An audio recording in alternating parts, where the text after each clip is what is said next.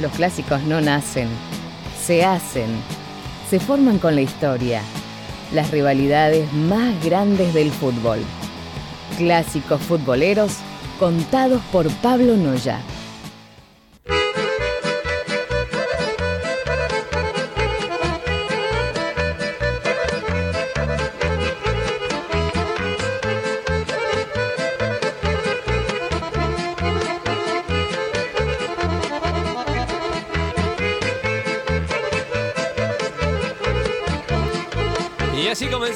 Con el clásico futbolero número 38, ¿sí? ya llegando a los 40. Y hoy volvemos para Europa, ¿sí? nos quedamos por eh, eh, el, viejo continente, como se le dice, como lo, lo nombran algunos.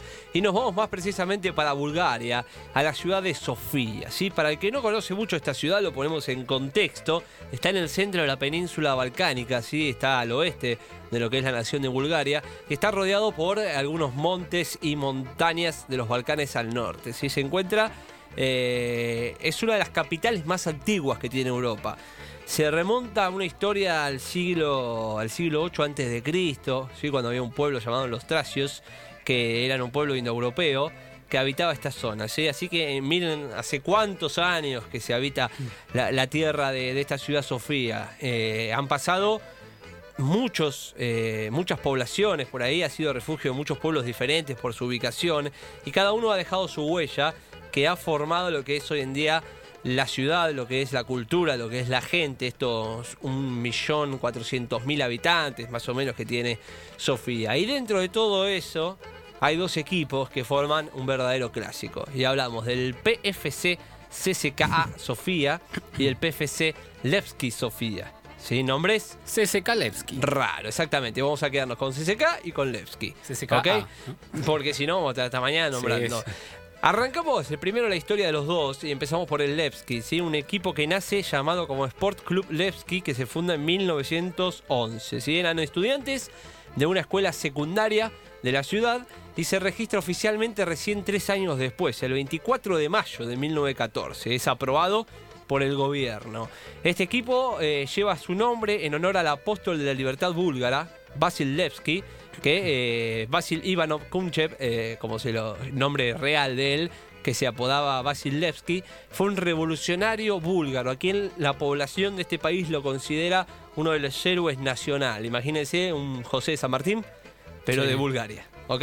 Bueno, en 1914 empieza con su primer partido que lo pierde por 2 a 0 eh, en, su participación en el torneo regional, pero del 14 al 20 como que no hay registro porque el fútbol no era un deporte popular en esos momentos. Recién para 1921 tenemos la fundación de la Liga Deportiva de Sofía, a la que se unen estos 10 equipos de la capital y nace así realmente la competencia de fútbol organizado. Los azules, así le dicen al Levski, por su camiseta y su pantalón todo azul, ganan eh, su primer partido en la primera temporada. ¿sí? En la primera fecha le ganan al Athletic Sofía por 3 a 1. Recién, dos años después, en 1923, es campeón por primera vez y en el 24 gana su segundo campeonato. O sea, al hilo los dos. ¿sí? Bien. En 1924 es representado para jugar en el Campeonato Nacional de Bulgaria, representando a la ciudad, y gana títulos en el 33, 37 y 42. O sea, era uno de los equipos más populares de Bulgaria por todos los títulos que tenía. Sí. Un equipo que se hizo grande desde el principio, ¿no? Para el 49 sufre un cambio de nombre, se llama Dinamo, deja de llamarse Levski y se llama Dinamo. Esto porque cuando la Unión Soviética toma poder de Bulgaria, ¿sí? para el 45 más o menos, eh, prohíbe lo que, lo que sea eh, nombres de patriotas, ¿no? Nombres nacionalistas. Entonces se pasa a llamar Dinamo. Hasta 1957, después de la desestalinización ¿sí? de Bulgaria, en donde vuelve al nombre habitual. Después, con lo que fue la reforma del bloque del Este en la primavera de Praga, año 1969, eh, el Levski se funciona con otro equipo llamado el Spartak Sofía. ¿sí? Y de esta manera se llama Levi, eh, Levski Spartak.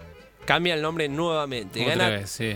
Tres ligas locales gana con este nombre. Y acá hacemos un parate para irnos a la otra vereda. Ya van a ver por qué. Nos vamos al CSK Sofía que tiene más cambios de nombre que yo de ropa por semana. Nos remontamos al 28 de octubre de 1923. Se fusionan dos equipos, Athletic Sofía y Slava Sofía. y fundan un equipo llamado AS-23, un nombre malísimo para un equipo de fútbol, AS-23. Este equipo se forma con el patrocinio del Ministerio de Guerra, ¿sí? El Ministerio de Guerra de la Nación, algo que fue eh, algo habitual porque casi siempre toda su historia del CSK fue un equipo militar.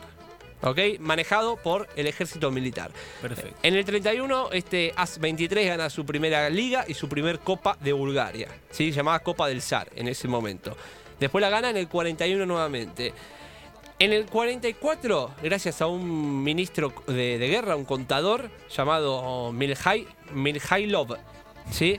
Eh, que era el patrón de la zona, ¿sí? y tenía un club llamado Shipka Sofía. Bueno, se unen y se lleva a cabo la función del AS-23 con el Shipka y nace el Spartak, eh, también se suma, perdón, el Spartak Podu- Poduene y forman el Chavdar Sofía. Los nombres son una cosa Se juntaron tres equipos, para, para tres formar clubes. el Chavdar Sofía. Ahí va. Uno de sus equipos era el que nos interesa a nosotros. Sí.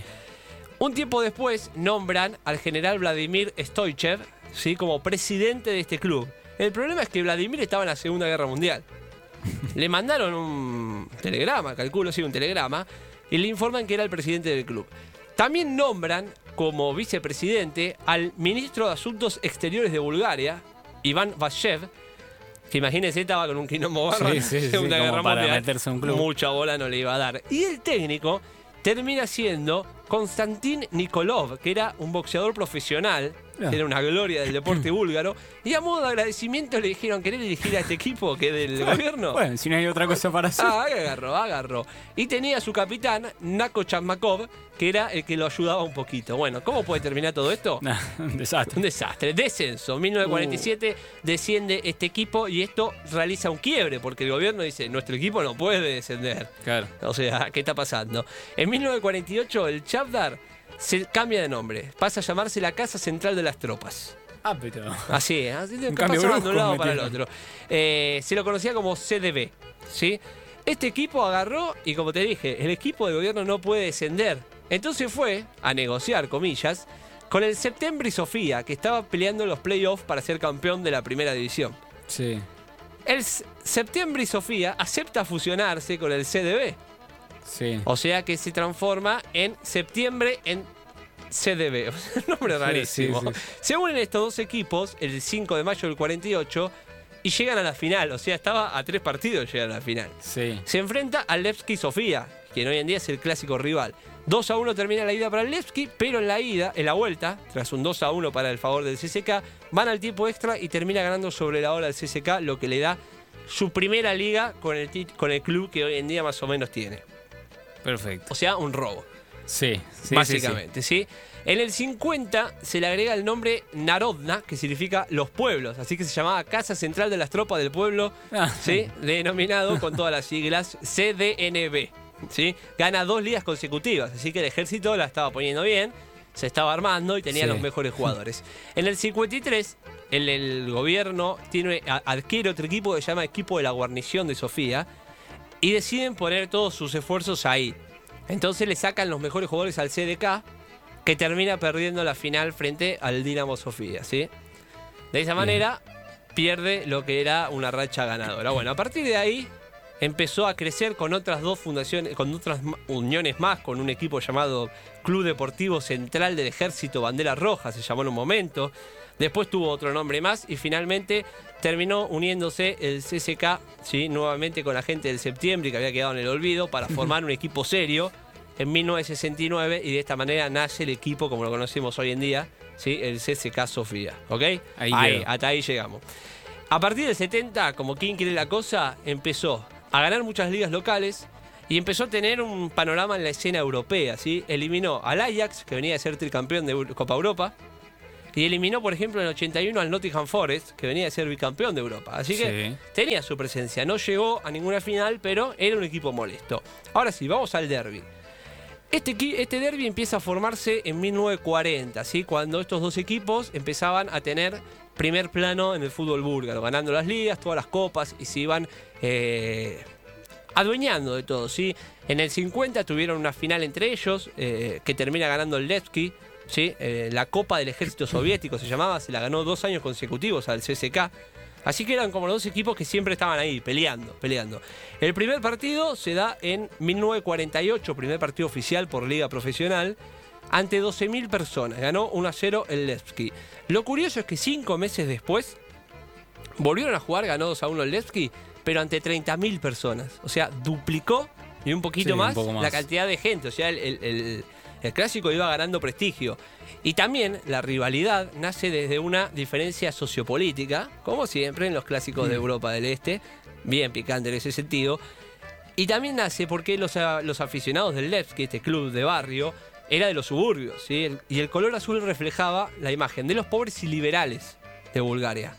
Entonces, eh, llevaban el nombre del, re- del revolucionario en su no Era como la, la ideología que tenía. Y por el lado del CSK tenemos un, equi- un equipo bancado por el ejército Sí. que tuvo todas las trampas posibles para ser Para campeón. zafar del Para descenso. zafar de- exactamente, para todo eso.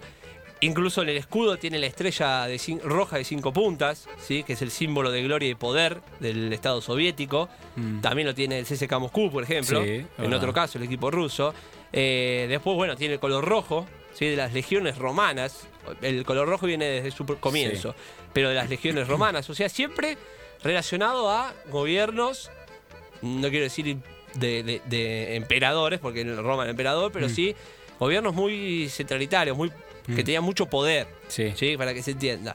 Entonces era como la diferencia. Del otro lado estaban los revolucionarios, del otro Sí, lado. sí. La vereda, como siempre pasa en este tipo de clásicos. Bueno, eh, incluso el Levski funcionaba como un refugio para los opositores al comunismo durante la Segunda Guerra. Mucha gente se, se iba y se metía ahí con la excusa de jugar al fútbol. Sí.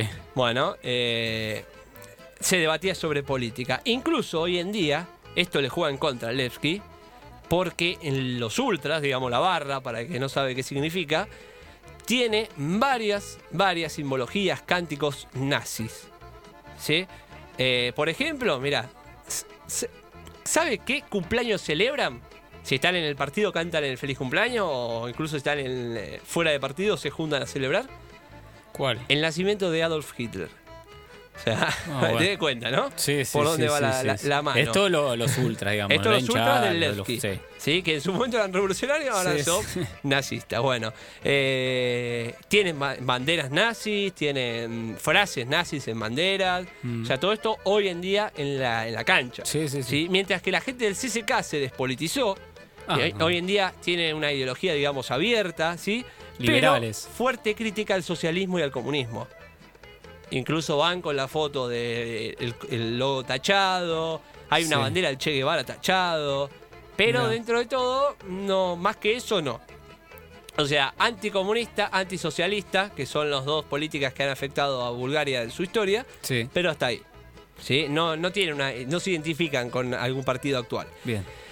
Estos hinchas, como decía, los del Levski se les dice eh, el sector B. ¿sí? Por el, lugar, allá en Bulgaria se ve que el lugar que ocupan es el, El de- B. el que, el que termina teniendo la, la denominación y es el sector B. ¿sí? Este grupo está en la grada sur del estadio. ¿sí? Y por el lado del CSK tenemos lo que es el sector G. Y los dos, pese a esto que decía de la política, son muy importantes para la gente, para el, el- lo popular del fútbol en Bulgaria. ¿sí? Por ejemplo, el Levski, la parte buena de la, G, de la, de la barra, suele organizar eh, eventos, eh, cosas con otros hinchadas que van llegando cuando juegan de, local en su estadio. O sea, tratan bien a, a la mayoría de sus rivales. Mm. Y son como algo que incentiva. cordiales. Sí. Y por el lado del CCK tenemos casi 180.000 hinchas, calculan en total, y tiene 798 filiales en todo el mundo. Ah, Estados Unidos, en Macedonia, en España, en Austria, en Reino Unido, Mirá. en Canadá, Italia, Suecia, y Grecia y Alemania. Acá no. En esto, acá no. En estos países tiene peñas, más todas las que tiene en Bulgaria y Rusia. ¿sí? Así que es un equipo grande para el fútbol europeo Sí. histórico. ¿sí? Eh, como dije, el sector G. Lo que tiene es que es un derby muy violento. Eso sí, son muy, entre ellos son muy violentos, mucha bronca. Eh, suele haber mucha lluvia de bengalas. Suele haber eh, batallas al ingreso, a la salida durante el partido. La policía por lo general queda en desventaja. ¿sí? No hay una, un protocolo de, de cuidado por parte del gobierno hacia la policía. Y ahora voy a contar algunos casos de por qué es así. Un ejemplo de lo picante que son los muchachos del Levski, por ejemplo. Hace poco jugaban contra el Ludogorets, que es otro equipo de Bulgaria. Sí, muy conocido últimamente ha jugado. Champions. Y Cosmi Moti, que es un defensor, hizo un gol. Y lo Sí. gritó de cara a la, hin- a la hinchada del Levski. A los ultras. Exactamente. Bajaron y lo fueron a trompear. No. O sea, entraron a la cancha para pegarle. Eh, O sea, el nivel de impunidad de hacer lo que se. Sí, sí, el sí. jugador se fue expulsado y se lo llevó la policía. Y a los hinchas, bueno, vayan, vayan para la tribuna, ya Ya. lo echamos. O sea, No, hacen no, lo que quieren. Papelón. En 2018, por ejemplo, eh, se estaba jugando el derby y dos policías casi mueren. Uf. Porque desde la tribuna tiraron una bomba artesanal, no una bengala, ¿eh? No, una no, no. bomba. Una bomba, bomba casera. casera, claro. Desde la tribuna. Los oficiales justo se dieron cuenta, se escondieron atrás de una puerta. Y bueno, esa puerta fue la que los salvó y también la que los lastimó, porque pedazos de esa puerta de metal se terminaron incrustando. La oficial casi pierde un ojo, estuvo internado un tiempo, por suerte se salvaron.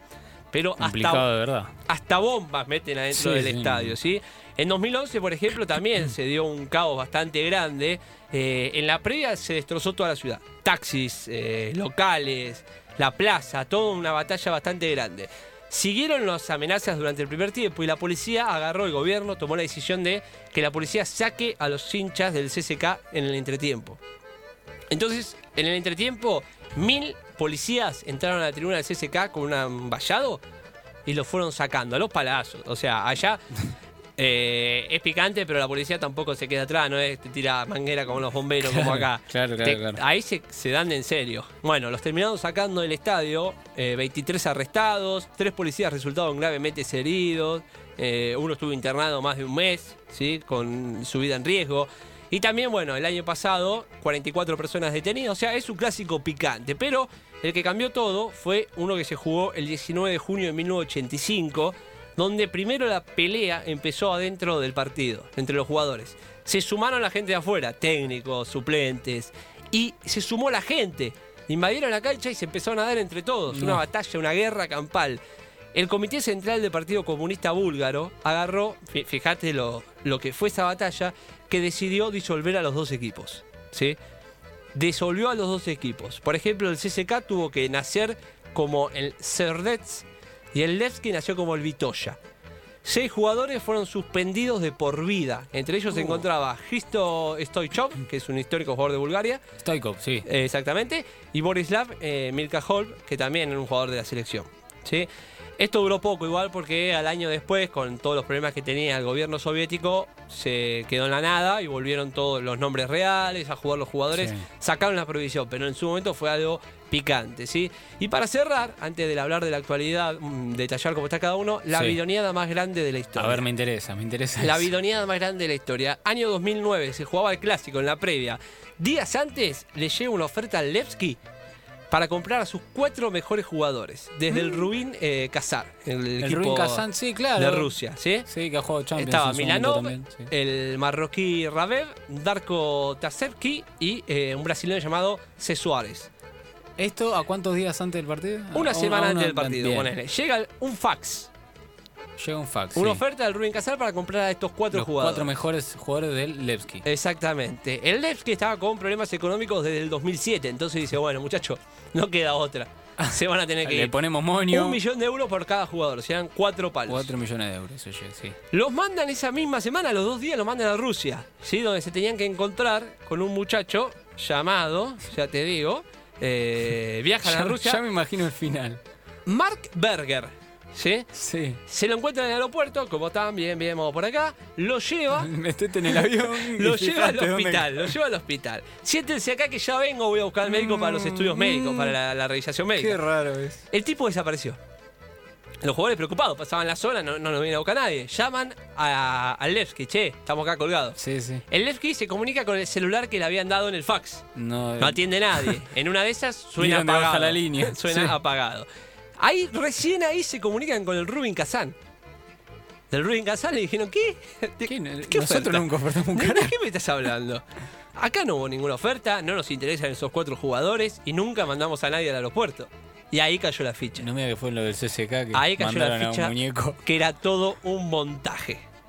Los jugadores desesperados quisieron volver, llegaron la noche de ese sábado que se jugaba el clásico, ganó 2 a 0 el CSK. Pa, me interesaba que, el resultado. que- que estaba puntero.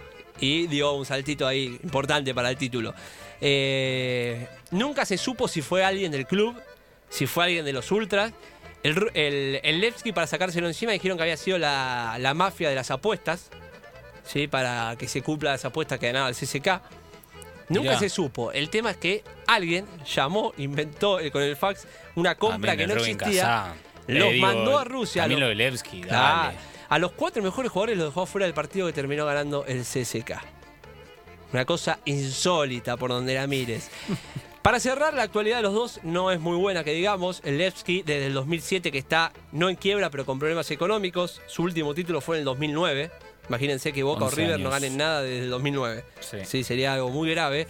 Y el CSK Moscú, que también, el CSK Moscú, el CSK Sofía, que también tiene problemas económicos, la pasó peor. En 2015, la federación lo mandó a tercera división por no tener el dinero necesario para pagar la licencia de primera.